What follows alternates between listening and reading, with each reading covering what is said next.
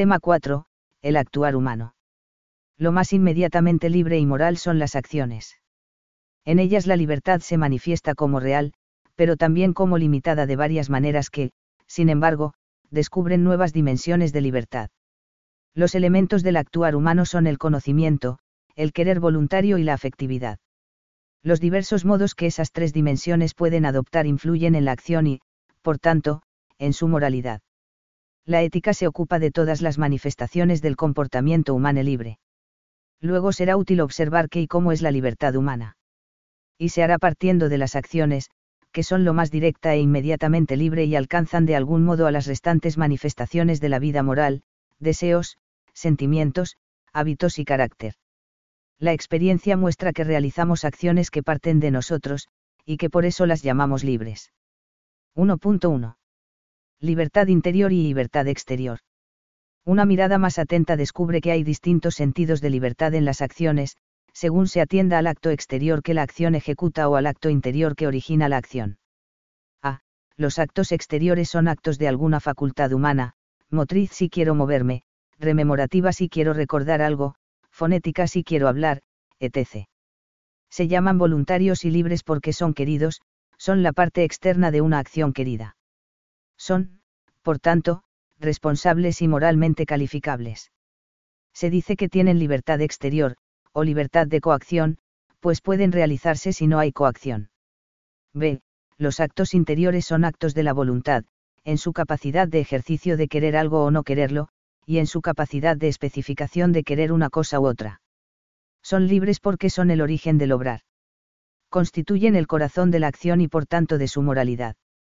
Por eso se dice que poseen libertad interior, o libertad de arbitrio o psicológica, porque pertenece a nuestra alma. Pues bien, la libertad exterior puede perderse o quitársele al sujeto, se puede impedir un acto exterior mediante coacción. Pero la libertad interior no puede ser sustraída, no puede ser suplantada. A lo sumo, se puede impedir que alguien quiera algo dragándole, por ejemplo, pero no se puede causar que quiera realmente otra cosa. Un hombre puede ser oceo o pesar suyo, porque no quiere que le aten, puede ser torturado a pesar suyo, porque no quiere que le torturen, se le puede quitar la vida a pesar suyo, porque no quiere que le asesinen, pero no puede querer a pesar suyo, porque no puede querer queriendo no querer. Pues todo el que quiere quiere su propio querer. San Anselmo, del libre albedrío V, Bach, p. 564 a 565. Este inexpugnable dominio de la libertad interior es uno de los signos más vaos de la peculiar dignidad de la persona frente a los seres no personales, llamada dignidad ontológica, porque la persona la posee por ser como es en cuanto persona. Límites de la libertad y nuevas dimensiones de la libertad. La experiencia también muestra que muchas veces no somos todo lo libres que queremos, que la libertad humana está limitada o condicionada. Sin embargo, la experiencia muestra que esos límites no anulan la libertad interior, no la convierten en irreal o ilusoria. La libertad humana no es absoluta, pero sí es real tenemos siempre un abanico de acciones libres posibles para nosotros, un margen de acción, ante los límites que experimentemos siempre podemos adoptar una u otra postura interior, esos límites podemos aceptarlos, rebelamos contra ellos, buscar su sentido, ignorarlos, etc. Por otro lado, con esos límites sucede algo asombroso, los experimentamos verdaderamente como tales. Lo cual quiere decir que en cierto sentido los rebasamos, porque de lo contrario no podríamos percibirlos precisamente como límites. Curiosamente, la conciencia de la finitud tiene algo de infinito. Por eso, el examen de esos límites, que agrupamos en dos tipos, sacan a la luz no solo que mantenemos la libertad interior, sino que poseemos otras dimensiones o sentidos de libertad. 2. Lo imposible y la libertad trascendental. La primera forma de limitación de nuestra libertad es que hay muchas acciones que nos es imposible realizar, bien hechos que nos vienen dados y no podemos cambiar, como el haber nacido en otro tiempo o lugar, ser ingrávidos, no ser libres, etc., bien posibilidades que nosotros mismos nos hemos clausurado por haber actuado ya de cierto modo, elecciones impedidas porque ya se ha elegido antes algo incompatible. Pero esas acciones imposibles pueden, sin embargo, ser imaginadas y deseadas. Pues bien, esa capacidad de ser consciente y de desear todo lo pensable es una forma de libertad, la libertad trascendental o fundamental, porque trasciende los límites de lo factible y porque funda el querer lo factible. Esta apertura potencialmente infinita del ser humano tanto cognoscitiva como tendencial es la señal más clara de que el hombre posee una capacidad superior e independiente de lo material y biológico, el espíritu. Aristóteles decía que el alma es, de algún modo, todas las cosas. Y filósofos modernos como M. Scheller o antropólogos como Aguelan lo expresan diciendo que, mientras que el animal tiene entorno o mundo circundante, um el hombre tiene mundo, Welt. B. La dependencia y la libertad moral. La segunda manera vivir nuestra libertad como finita es que nuestras elecciones, aunque realmente libres, no dependen total y exclusivamente de nosotros. No elegimos de un modo totalmente independiente, absoluto, absuelto, indiferente, respecto de los objetos queridos. Sino que nuestro querer se inclina a ellos seducido por su atractivo, o los rehuye por su carácter repulsivo nuestros actos libres dependen y están condicionados, en cierto modo, por los motivos, los que encontramos en las cosas, motivos objetivos, y los que se despiertan en nuestras tendencias ante ellas, motivos subjetivos. El ejercicio de una acción supone a la vez, que el objeto elegido se presenta como atractivo o bueno, motivo objetivo, y que nuestra capacidad de querer se halla como predispuesta o inclinada hacia lo atractivo o bueno, motivo subjetivo. Así, de una acción generosa podemos decir, desde el punto de vista objetivo, que se hace porque se presenta una necesidad ajena, o, desde la perspectiva subjetiva, que se lleva a cabo porque su sujeto es generoso y tiende a hacer acciones benevolentes. Pero, de nuevo, podemos desear no depender de las cosas y de nuestras tendencias. Podemos desear una libertad absoluta e indiferente, ser completamente dueños de nuestra relación con las cosas. Y aquí descubrimos algo sorprendente, que esa aspiración no es tan imposible como los casos considerados antes. Poseemos cierta capacidad de elevamos por encima de nuestras motivaciones objetivas y subjetivas, exteriores e interiores, puede decirse también, y moldearlas.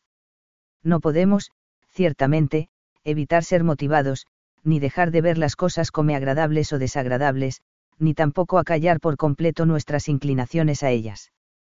Pero si podemos, en mayor o menor grado y no sin esfuerzo, elegir los motivos que nos muevan realmente, modular su fuerza, moldear nuestras inclinaciones y sistema de preferencias. En esto se ha basado siempre la entera tarea educativa. Pues bien, esa capacidad de moldear nuestro querer, nuestras preferencias, a nosotros mismos, en el fondo, es un nuevo tipo de libertad, la libertad. En sentido práctico o libertad moral. Es una libertad más alta, que nos dota de una dignidad peculiar, una dignidad moral, pues se refiere al carácter moral. Esta libertad y dignidad morales no se poseen automáticamente por el simple hecho de ser persona, sino que se conquistan con el ejercicio de la libertad de arbitrio, evitando y resistiendo a unos motivos para favorecer y dar preferencia a otros. Sin embargo, esa automodelación, por así decir, topa también con un límite no podemos cambiar totalmente nuestras tendencias con respecto a las cosas. Aunque el transhumanismo sueñe con ello, esa utopía no pasa de ser una ficción imposible. Hay en el ser humano un núcleo de tendencias invariables, una constante que durante siglos se llamó, naturaleza humana, un, principio de movimiento y de reposo, Aristóteles, que en parte limita la libertad, pero que también y en mayor medida la hace posible. 2. Conciencia, voluntariedad y afectividad en el actuar humano. 2.1. El conocimiento. Evidentemente, un elemento necesario en una acción libre, y, por tanto, moral, es ser consciente de ella, realizarla con conocimiento o conciencia. También es claro que lo normal es actuar de ese modo, a los actos inconscientes y a las conductas automáticas no se les considera propiamente acciones, ni se les atribuye ninguna calificación o responsabilidad morales. Una de las funciones de la conciencia psicológica humana es acompañar todas las acciones relevantes, no de modo totalmente reflexivo, lo cual solo puede hacerse después de actuar, sino con una reflexividad espontánea o concomitante en el mismo actuar. Esta conciencia de saber que se está haciendo algo y que es ese algo que se está haciendo se suele llamar, advertencia, es decir, advertir o notar lo que hacemos. Además de ser sencillamente necesaria para la moralidad de las acciones, la advertencia es éticamente relevante en tres sentidos. A. Grados, porque la advertencia puede darse en grados diversos. La acción puede ser más o menos consciente, y, por tanto, más o menos libre, imputable y moralmente calificable. Cuando alguien se da perfecta cuenta de lo que hace se habla de advertencia plena, mientras que si alguna circunstancia enturbia la atención de esa conciencia, la advertencia es semiplena o parcial, y la voluntariedad de la acción será menor. B. Actual y virtual, porque la advertencia puede darse en el mismo momento del acto o haberse dado en un acto anterior cuya intención aún perdure o influya. Por ejemplo, quien realiza acciones de servicio con explícita conciencia de estar ayudando a otros tiene advertencia actual de acciones benevolentes. Mientras que quien comenzó a ayudar y, continuando en acciones de ese tipo, olvida al menos en parte su intención inicial, tiene advertencia virtual de acciones benevolentes, porque está virtualmente bajo el influjo de su intención pasada. El sentir común, consciente de la limitación psíquica humana, pero huyendo también de conceder valor moral a conductas mecánicas, ya sin alma ni motivo, reconoce moralidad en lo realizado a la luz de la llamada advertencia virtual. C. Advertencia moral, porque la advertencia psicológica, el saber lo que se hace, conlleva cierto grado de advertencia moral espontánea, el saber en cierto grado la moralidad de lo que se hace. Es un hecho de experiencia que la advertencia de la naturaleza de la acción conlleva la advertencia de cierta calidad moral, al considerar una acción emitimos siempre y sin especial reflexión un juicio sobre su moralidad, como bueno y debido, o como malo e indebido. Es lo que se suele llamar el sentido moral común. Aristóteles se refiere a esos casos sencillos y elementales, evidentes, hay algunas pasiones cuyo mero nombre implica la maldad, por ejemplo, la malignidad, la desvergüenza, la envidia, y entre las acciones el adulterio, el robo y el homicidio. Todas estas cosas y las semejantes a ellas se llaman así por ser malas en sí mismas. Aristóteles, Ética Nicómaco 1107 a 10 a 13, la cursiva es nuestra. Evidentemente, caben divergencias y errores en esa advertencia moral. Pero si alguien dice ignorar un valor ético elemental de una acción sencilla, sospechamos que algo anormal sucede o que la acción es demasiado compleja y no se ven bien todas sus dimensiones, un, no ver, a veces involuntario y a veces voluntario. O que la capacidad de advertir la bondad y corrección de algo se encuentra mermada, sobre todo, por no haberse ejercitado, también voluntaria o involuntariamente. De hecho, el método de la ética que consistía en identificar evidencias morales, contrastarlas y buscar criterios generales equivale a afinar la advertencia moral mediante una mayor atención a la situación que enfrentamos y a la acción que Pro 51 yectamos, detectando en ellas lo digno de amor y de respeto.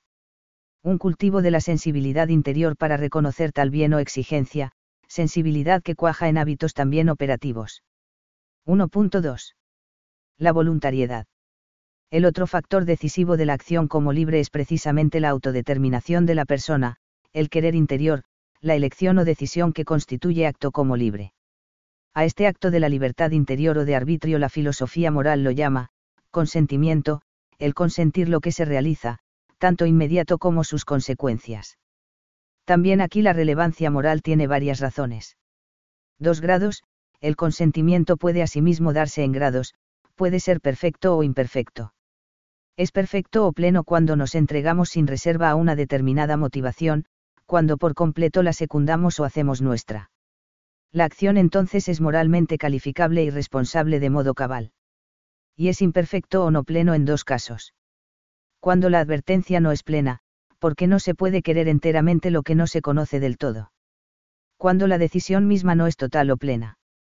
Ocurre así cuando hay varios motivos opuestos, varios aspectos de la situación motivando acciones contrarias. En esos casos, muchas veces el sujeto no se decide del todo por ninguno de ellos, o no renunciar del todo a ninguno, cediendo parcial y oscilantemente a sus respectivos atractivos. Por ejemplo, cuando sopesamos perdonar a alguien o guardarle rencor por alguna ofensa y no nos decidimos a ninguna de las dos cosas, terminando en un perdón o en un rencor superficiales. En realidad, el consentimiento imperfecto trunca una acción o la reduce a un comportamiento superficial, y en esa medida su moralidad no es tampoco perfecta. B.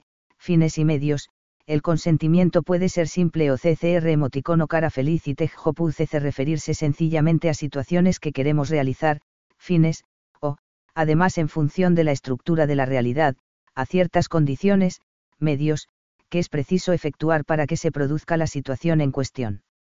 Cuando se quieren fines que requieren medios, y se ponen por obra estos, se trata de una acción doble, una acción que incluye dos acciones, dos actos de querer, se quiere los fines y se quieren también los medios. Ambos actos de querer son moralmente calificables y responsables. Es verdad que los medios se quieren solo porque se quieren los fines, pero esto exime de moralidad y responsabilidad el ejecutar esos medios. Por muy motivados que estemos, por los fines, para poner ciertos medios, siempre conservamos la libertad de negarnos a realizarlos aunque sea renunciando así al fin en cuestión. La moralidad de querer un fin no sustituye ni anula la moralidad de los medios. Las acciones con este tipo de complejidad han de considerarse moralmente en su integridad, tanto el querer fines como el querer medios, ambos poseen moralidad propia y han de considerarse en la moralidad de la entera y unitaria acción. C. Voluntario indirecto y doble efecto. El consentimiento puede ser directo o indirecto. Puede quererse directamente algo pero de nuevo por la complejidad de la realidad causar indirectamente un efecto previsto pero no deseado. Aunque no se quiera dicho efecto previsto, los imprevistos evidentemente no pueden entrar en la acción, al ser causado por la acción, de algún modo forma parte de ella, en cierta medida somos responsables de él.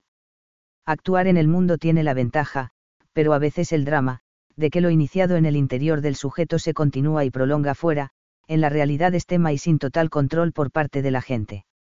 Esos efectos previstos no deseados, pero causados por el agente en su intención de realizar otra cosa, se llaman voluntarios, indirectos, o, incausa, también se les llama secundarios o colaterales. El problema moral se plantea cuando tales efectos son perjudiciales, incorrectos, pero se derivan de una acción que persigue un efecto de gran valor. Se trata de las llamadas acciones de doble efecto. El sentido común moral señala tres condiciones simultáneas, que constituyen el denominado principio de doble efecto, para que la producción de un fin bueno sea aceptable a una costa de un efecto malo previsible. Que el efecto directamente querido y ejecutado sea bueno que el efecto bueno supere con creces, o proporcionadamente, el malo previsto. Que, evidentemente, no se vislumbre una acción alternativa que evite el efecto malo. Un ejemplo clásico es el del necesario abandono de algunos soldados, tras un puente, por caso, en manos del enemigo para salvar a la mayor parte de un ejército. Es correcta tal acción, ciertamente indeseable, pero justificada y necesaria para evitar una catástrofe mayor. Sin embargo, aunque el resultado final fuera externa y numéricamente el mismo, no sería correcto, ni negociar con el enemigo la entrega de esos hombres, ni abandonarlos si son muchos más que los que se salvan, ni, claro está, omitir acciones alternativas con mejores efectos. La afectividad. La afectividad es una dimensión esencial en la subjetividad humana. Es una dimensión íntima que nos define y llena de modo muy característico, y Alanes colorea nuestra relación con el mundo y con los demás también es un ampo esencial en el sentido moral, ya vimos que los sentimientos poseen carácter moral, y, además, la afectividad influye mucho en las acciones. Como acciones, el grado de moralidad de la afectividad dependerá de su grado de libertad, lo cual se medirá por su relación con el entendimiento, advertencia, y con la voluntad, consentimiento. Los afectos en general son vivencias peculiares que se distinguen. De las sensaciones físicas, porque los afectos son psíquicos, no localizados corporalmente, lo que no impide que ciertas sensaciones induzcan sentimientos o afectos, ni que los sentimientos redunden y se manifiesten a veces en sensaciones. De las teóricas o intelectuales, porque los afectos no contemplan su objeto neutral o indiferentemente, sino que son tomas de posición favorables o desfavorables, aunque los actos del entendimiento pueden causar sentimientos, como cuando una buena noticia produce alegría de las acciones voluntarias, porque los afectos no imperan directamente ninguna realización, ni tampoco pueden ser causados directamente por la voluntad, lo propio de la voluntad respecto a los afectos es consentirlos o rechazarlos, apropiárselos o repudiarlos, por así decir, solo indirectamente puede influir en que el sujeto posea ciertos afectos. De los deseos, porque los afectos no siempre tienden a algo que querríamos realizar, pues pueden dirigirse a situaciones ya dadas presentes o pasadas, aunque a veces es difícil distinguir entre un deseo de haber hecho algo, o de que las cosas fueran de otra manera, y el pesar que sentimos ante esa situación dada e insatisfactoria. Ahora bien, el ámbito de la afectividad es muy amplio y difuso. De hecho, se han propuesto diversas clasificaciones y denominaciones. Aquí se propone una triple división, tomada de la filosofía fenomenológica, en particular de Dietrich von Hildebrand. A. Los estados de ánimo. Son situaciones afectivas o anímicas en las que se encuentra la persona. Por ejemplo, el buen o mal humor, la euforia o la depresión, la vitalidad o el cansancio, la melancolía, el sentirse satisfecho.